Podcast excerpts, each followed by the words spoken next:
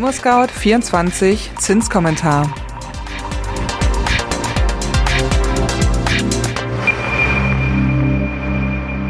Hallo und herzlich willkommen zum ImmoScout24 Zinskommentar Podcast. Die amerikanische Fed und die Europäische Zentralbank EZB haben kürzlich ihre Zukunftspläne vorgelegt. Was die Banken tun, hat auch Auswirkungen auf die Zinsen. Wie sehen die Pläne aus und wo stehen aktuell die Bauzinsen? Das klären wir in dieser Podcast-Folge. Doch zuerst das Wichtigste in Kürze.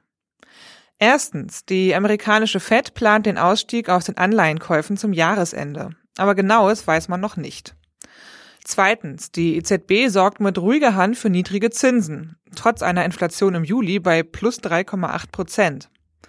Und drittens, im August entwickelten sich die Bauzinsen uneinheitlich, unterm Strich gab es aber vor allem Seitwärtsbewegungen.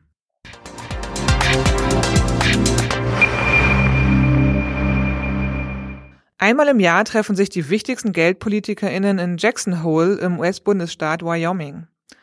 Kürzlich war es wieder soweit. Mit Spannung wurde vor allem die Rede von Jerome Powell von der Fed erwartet. Im Vorfeld wurde geargwöhnt, ob er die Geldpolitik der Fed verändern und die Schleusen des billigen Geldes zusperren und der teilweise überschießenden Inflation den Kampf ansagen würde. Erster Schritt wäre, den massenhaften Kauf von Anleihen zu reduzieren. Zweiter Schritt, die Anhebung der Leitzinsen.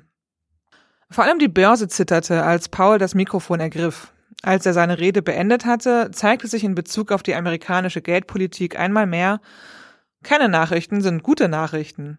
Der Fed-Chef wies darauf hin, dass die Anleihenkäufe der Fed zum Ende des Jahres zurückgefahren werden. In welchem Umfang jedoch wurde nicht klar. Außerdem wolle sich die Fed angesichts steigender Corona-Infektionen alle Optionen offen halten. Dieses Weiter so wirkte belebend auf den Dow Jones und die inzwischen schon alltäglichen Börsenhochs konnten munter weitergehen. Die amerikanische Fed und die Europäische Zentralbank EZB sind aber zwei verschiedene Paar Schuhe. Die steigende Inflation im Euroraum hätte ein Ausstiegsszenario für die EZB darstellen können.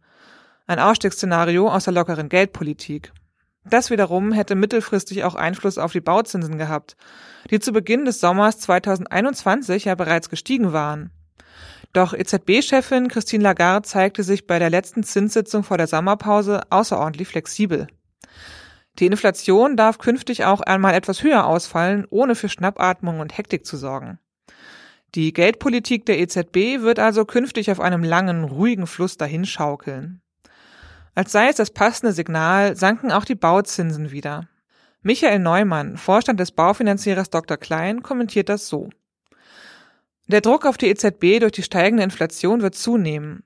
Die EZB wird aber weiter für ein künstlich niedriges Zinsumfeld sorgen, sodass zwar auch wieder höhere Baufinanzierungszinsen möglich sind, aber mit einer nur flauen Dynamik und geringem Aufwärtspotenzial. Für Barleute und KäuferInnen bleibt das Zinsumfeld erstmal günstig. Dazu passt der Wunsch vieler Menschen hierzulande, eine Immobilie zu erwerben. In einer aktuellen repräsentativen Kantar-Umfrage gaben drei Viertel aller Befragten an, dass sie in Immobilien die bestmögliche Geldanlage sehen. Vor zehn Jahren waren es knapp zehn Prozent weniger. Auch die Rolle der Immobilie als Altersvorsorge schätzen die meisten Deutschen als immer wichtiger ein. Knapp zwei Drittel der Befragten betrachten eine eigene Immobilie als die beste Altersvorsorge. Das denken übrigens auch 69 Prozent der MieterInnen und sogar 90 Prozent derjenigen, die den Traum vom Eigenheim schon in die Tat umgesetzt haben. Jari Steen, Europas Chefsvolkswirt der Investmentbank Goldman Sachs, äußerte sich im Interview mit der FAZ zur Krisenpolitik der EZB. Gemäß seiner Prognose werde die Zentralbank bereits Ende dieses Jahres zumindest die Anleihenkäufe im Pandemie-Krisenprogramm reduzieren. Das könnte dann ein erstes Signal dafür sein, dass auch die EZB den Krisenmodus verlasse. In Bezug auf die Inflation sieht er für Deutschland einen weiteren Anstieg voraus. Im Juli lag die Teuerungsrate im Vergleich zum Vorjahresmonat bei plus 3,8 Prozent. Hierbei kommen aber auch Preiseffekte aufgrund der im zweiten Halbjahr 2020 gesenkten Mehrwertsteuer zum Tragen. Die Energiekosten stiegen besonders stark und brachten es auf ein Plus von 11,6 Prozent im Jahresvergleich. Im November sieht stehen die Inflationsrate für Deutschland bei 4,4 Prozent. Im kommenden Jahr jedoch würden sich viele Sondereffekte der Pandemie davonschleichen und mit ihnen dann auch die Inflationsrate wieder fallen.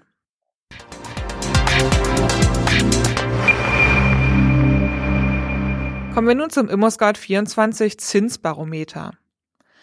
Ende August haben sich die Bauzinsen mit ihren verschiedenen Zinsbindungsfristen hauptsächlich seitwärts bewegt. Die kurzfristig orientierten Bauzinsen mit einer fünfjährigen Bindungsfrist kamen im Vergleich mit dem Vormonat nicht vom Fleck. 0,85 Prozent ist ihr Endstand.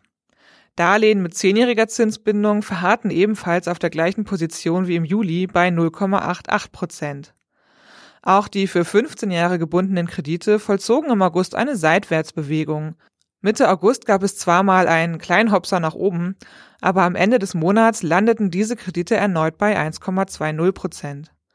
Bei den langfristigen Bauzinsen mit einer Zinsbindungsfrist von 20 Jahren ging es im August um 0,01 Prozentpunkte hinab.